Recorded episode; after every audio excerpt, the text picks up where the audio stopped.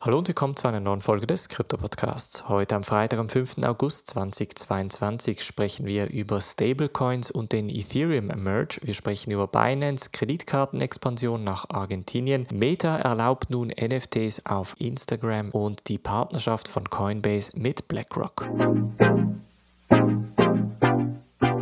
springen wir in diese erste News Story und zwar geht es um einen Vortrag von Vitalik Buterin, dem Mitgründer von Ethereum an der Build Asia in Korea. Und zwar hat er an seinem Vortrag erwähnt, dass zentralisierte Stablecoins wie USDC und USDT eine sehr, sehr wichtige Rolle beim Merge und weiteren Merges spielen könnten. Denn er sagt, dass natürlich dadurch, dass Milliarden von Tokens und Milliarden von Haltern in diesen Stablecoins investiert sind, hat rein rein theoretisch ein zentralisierter Stablecoin-Dienstleister die Möglichkeit, einen Hardfork zu unterstützen oder eben nicht. Das gilt nicht nur für Stablecoins gemäß dem Statement von Vitalik Buterin, sondern natürlich auch für die Börsen und für die Miner. Das heißt, Sie können dann spontan entscheiden, diesen Weg möchten wir unterstützen oder eben nicht und können dann dementsprechend eine Chain unterstützen oder eben nicht. Das bedeutet, es gibt nach wie vor auch beim Merge zum Beispiel das Risiko, dass ein Teil der zentralisierten zentralisierten Anbieter, aber auch der Miner, diesen Merge nicht unterstützen werden und Ethereum rein theoretisch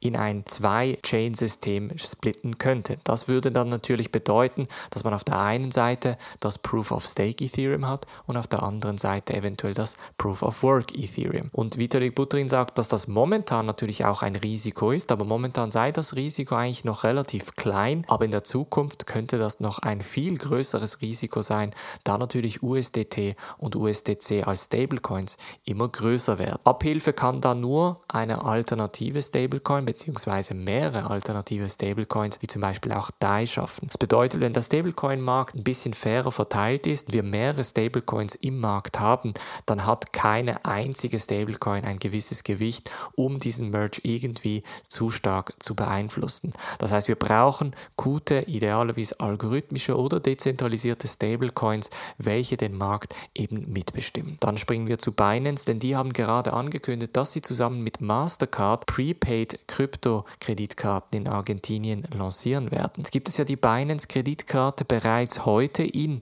europäischen Raum auch. Das heißt, vor allem die Österreicher und die Deutschen können bereits die Visa-Kreditkarte von Binance nutzen, die sogenannte Binance Card. Die Schweizer haben leider noch keine Möglichkeit dafür. Und jetzt hat Binance mit Mastercard eine weitere Partnerschaft angekündigt, um im starken Inflationsland Argentinien nun eine Möglichkeit zu Binance Kreditkarte zu ermöglichen. Und zwar werden sie zusammen mit Mastercard diese Karten da lancieren. Sie werden ein bisschen ein anderes Setup haben. Es wird auch eine andere Zahlungsweise bzw. Cashback entsprechend geben, denn momentan gibt es ja bei der Binance Visa Karte bis zu 8% BNB Cashback.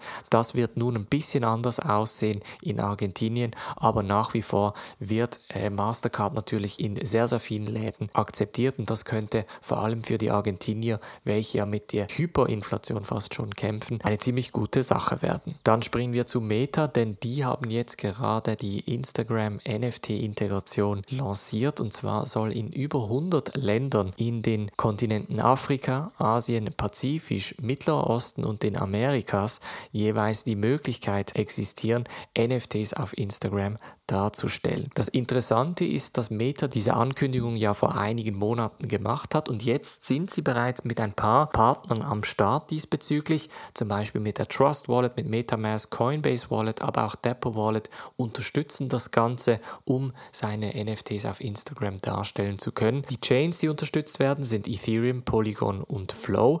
Und wie immer hat natürlich Meta als, ich sag mal, zentralisierter Anbieter den Fokus dabei auf die Flow-Blockchain Blockchain gelegt, welches ja auch eine eher zentralisierte Blockchain ist, die ja zum Beispiel das NFT-Produkt NBA Top Shot rausgegeben hat. Flow hat aber auch noch mehrere andere Partnerschaften mit Modern Music, mit der UFC, mit Animoca Brands, mit Circle etc. Das heißt, ist da ziemlich gut vertreten bei den Marken und das macht sich natürlich gut, wenn wir auf Instagram entsprechende bekannte Markennamen als NFTs sehen. In der NFT-Welt gibt es parallel dazu eine spannende Diskussion und zwar zu der CCO-Lizenzierung Lizenz, also das quasi No Rights Reserved. Man darf das NFT in jeglicher Hinsicht verwenden. Diesbezüglich werde ich einen Newsletter für die Mitglieder schreiben, welcher dann heute losgeht. Das heißt, wenn du noch nicht Mitglied bist, kannst du dich auf bluealpineresearch.com slash Mitgliedschaft anmelden. Und zum Schluss sprechen wir noch über die Partnerschaft von Coinbase.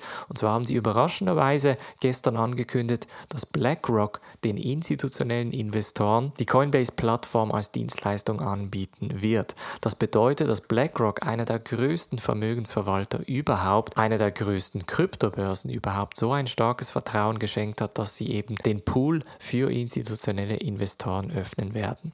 Die Coinbase-Aktie hat sehr stark darauf reagiert, 20% gestiegen, zum Teil wurde das Trading sogar gestoppt, weil es so volatil war, weil eben die Coinbase-Aktie auch im Aktiencrash in den letzten Monaten auch sehr stark gesunken ist. Und jetzt mit dieser Ankündigung grundsätzlich auch das Vertrauen wieder langsam aber sicher erweckt wird. Coinbase ist natürlich in Amerika als sehr bekannte Marke positioniert und könnte natürlich für BlackRock und vor allem für die institutionellen Investoren von BlackRock ein stabiler Partner sein. Grundsätzlich sehr, sehr positive Nachrichten, auch in diesem Bärenmarkt. Wie gesagt, die Preise scheinen sich langsam zu erholen oder sind wir nach wie vor in einer Bear Market Rally, werden es in den nächsten Tagen noch sehen. Das war's von der heutigen Folge. Ich wünsche ein ganz schönes Wochenende. Wir hören uns am Montag wieder. Macht's gut und bis dann.